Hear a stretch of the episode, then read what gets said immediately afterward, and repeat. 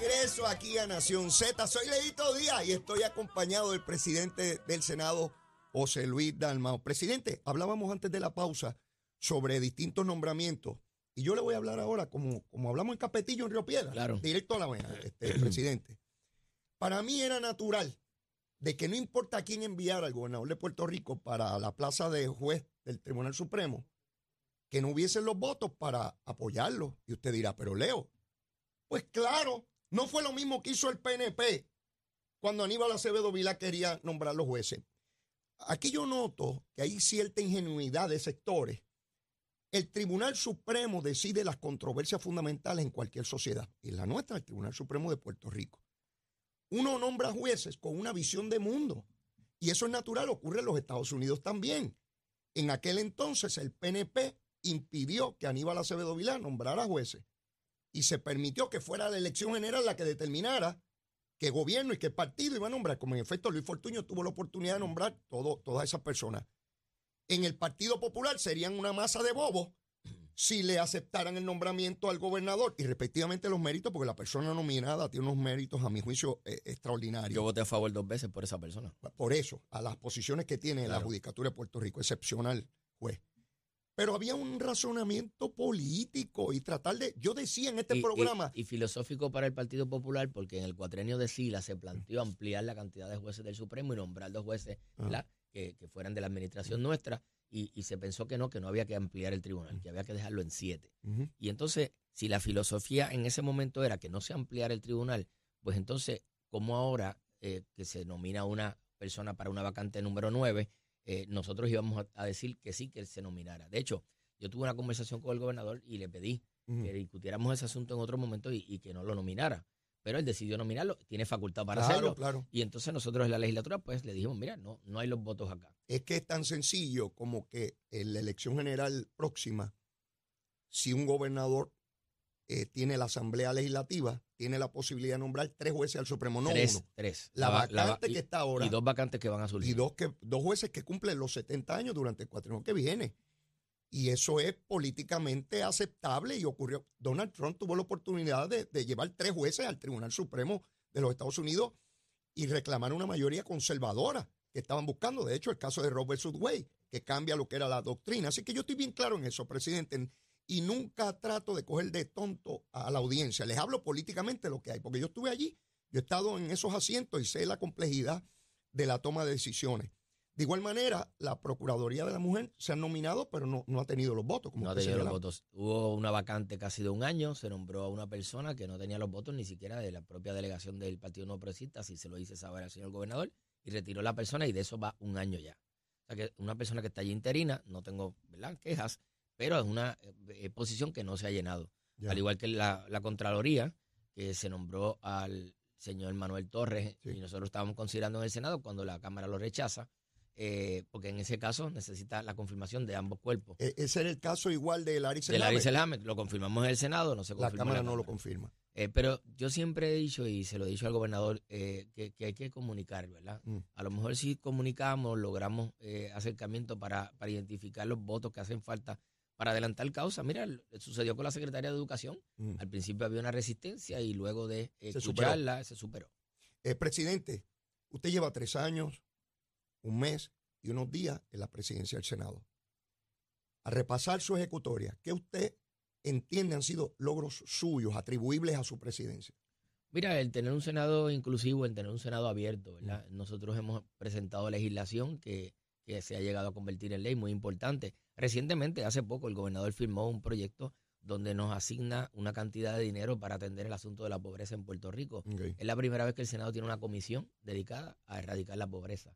Y se dedica a que todas las medidas que presentemos en el Senado y que vengan de la Cámara, eh, si tocan algún aspecto que pueda ayudar a las personas a salir de la pobreza, pues ahí se involucra la comisión.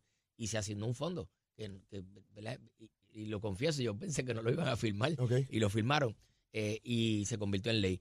Y hemos convertido leyes pues, en el caso de los trabajadores, en el caso de la salud, en el caso... Ahora estamos trabajando un- una medida de desarrollo económico que estamos próximos a presentar Sí. y otra de salud que vamos a, a presentar también y la hacemos en combinación y en conversación con los partidos minoritarios. Ese diálogo, esa apertura ha permitido que logremos aprobar proyectos que son importantes para el país. Eh, senador, el estatus. Eh, usted ha estado en distintas instancias a lo largo del cuatrenio tocando base, particularmente en el Senado Federal, para que se radique un proyecto de ley que contemple eh, el Estado Libre Asociado, como lo conocemos.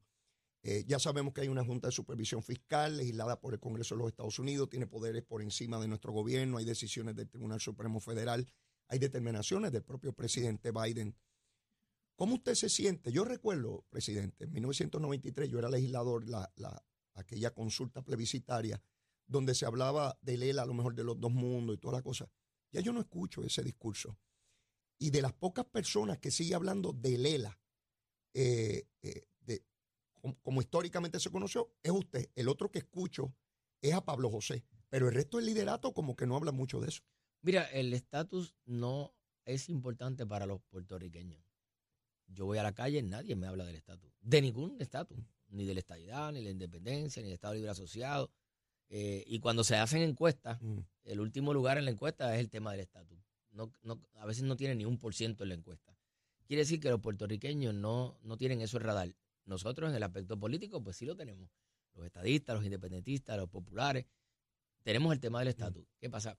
que lo que yo he planteado siempre es que cualquier decisión que se vaya a tomar que incluya a todos los sectores. Hay quien dice, pues, no incluyan a Lela porque Lela es parte del problema. Bueno, pero es que cuando Lela ha estado en la papeleta ha ganado. Quiere decir que hay un sector del país que valora la relación política que se llama Estado Libre Asociado. Que dicho sea de paso, voy a traer un argumento aquí que no estaba en el debate. Hace una semana divulgamos por primera vez este, los audios de la Asamblea Constituyente que cumple 72 años este año. Y de hecho, el, ayer, 11 de febrero, el Capitolio cumplió 95 años de haberse inaugurado. E, en esos audios está el debate de dónde sale el Estado Libre Asociado. Y se hablaba de Free Commonwealth y se hablaba de Estado Libre. Y había unos constituyentes que decían, no, no puede ser Estado, no, no puede ser libre. Sin embargo, uno de los constituyentes, Juan Soto, que representaba el área de estadista en la constituyente, es el que le añade el asociado. Y cuando se lleva a cabo la votación, todos los que estaban en la constituyente están de acuerdo con que se llamaba Estado Libre Asociado, que muchos años después ha sido controversia el nombre. Pero en aquel momento, en, la, en el debate, es bien interesante escuchar la voz de, don Luis Aferré, más o menos como de 40 años. Eh, don, don eh, Luis Muñoz Marín. ¿Ya están disponibles esos eh, Están disponibles, si, si, lo buscan en la página de internet del Senado, donde dice 95, que es el aniversario, usted lo abre y va a escuchar ahí a Antonio Fernández Cern, y va a escuchar ahí a Trián Monge. Excelente. Y va a escuchar a don Luis Aferré, y va a escuchar muchos delegados que participaron. Vamos a seguir incluyendo más audios. Eso nadie los había escuchado.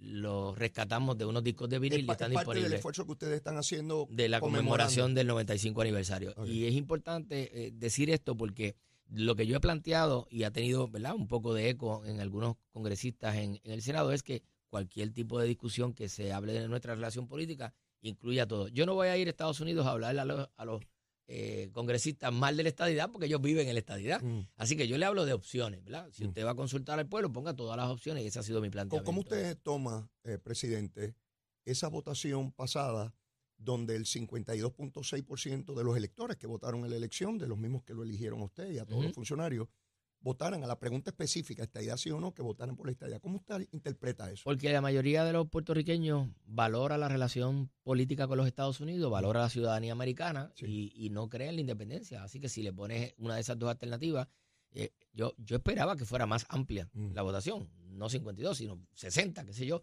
porque yo estoy convencido de que muchos populares ante esa eh, pregunta, votaron a favor de la estadidad porque no querían votar en contra de, a favor de la independencia. Con, el curso del tiempo, ¿usted entiende que se ha fortalecido la concepción de que debemos permanecer como estamos o eso se ha ido debilitando y la gente va viendo la estadidad de manera distinta? Yo creo, yo creo que más del 90% de los puertorriqueños, quizás hasta el 95%, valora la relación política con los Estados Unidos, llámese estadidad o ya sea, llámese Estado Libre Asociado, pero lo que es la ciudadanía americana y la relación política los puertorriqueños se sienten a gusto con esa relación. Eh, presidente, los partidos grandes, tanto el Partido Popular como el PNP, sufrieron una baja de votantes en la elección pasada. Algunos argumentan que eso podría repetirse o aumentarse en el próximo ciclo electoral, que está a la vuelta de la esquina. El Partido Popular particularmente pierde electores con victoria ciudadana y, el PNP con, con dignidad. Por lo menos eso es lo que a grosso modo se plantea.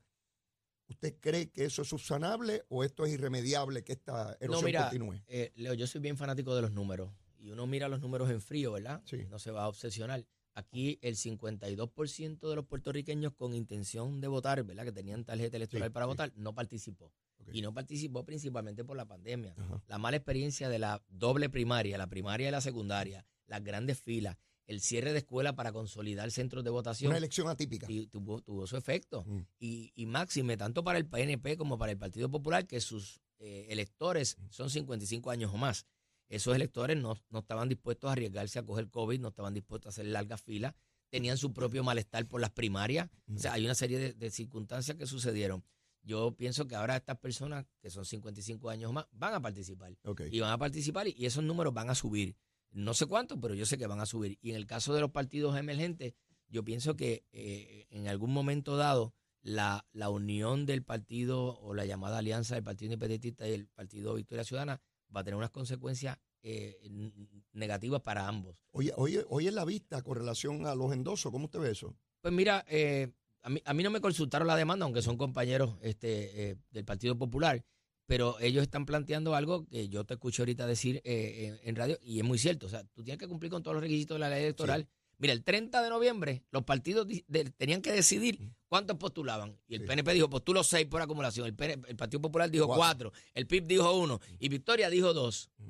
Pero se postularon tres para esa plaza del Senado por acumulación. Se postularon dos para la comisaría residente. Se postularon más de dos para eh, la Cámara de Representantes. Y eso abre, a partir del 2 de enero, un proceso. Claro el proceso de, no, porque yo voy a buscar un método alterno. El método alterno se hace antes del día 2. Para el día 2 tú presentas tu candidato y ya, como dice el PIB. Seguro. Entonces, al no presentar los candidatos en método alterno y decidirlo después del 2, la ley eh, incide en que hay que abrir. Para usted, claro, no hay interpretaciones ahí. Hay, hay que coger los endosos. Okay. A mí no me abrían el, récord electrónico oh. si yo no tenía el expediente claro y, hubiese radicado. Presidente, usted estaría fuera de la papeleta. y los de bajo las mismas circunstancias. Y los de Victoria Ciudadana diciendo que no puede correr.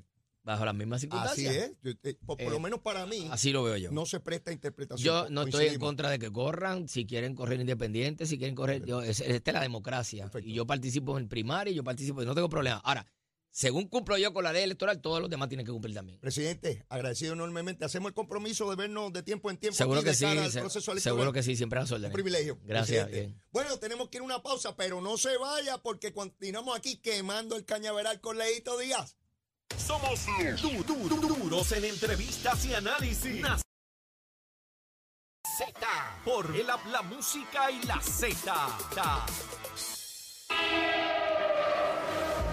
Buenos días Puerto Rico, soy Emanuel Pacheco Rivera con el informe sobre el tránsito. A esta hora de la mañana ya se está formando el tapón en la mayoría de las vías principales de la zona metro, como la autopista José de Diego entre Vega Alta y Dorado y entre Toa Baja y Bayamón y más adelante entre Puerto Nuevo y Atorrey, así como la carretera número 2 en el cruce de la Virgencita y en Candelaria en Toa Baja y más adelante entre Santa Rosa y Caparra.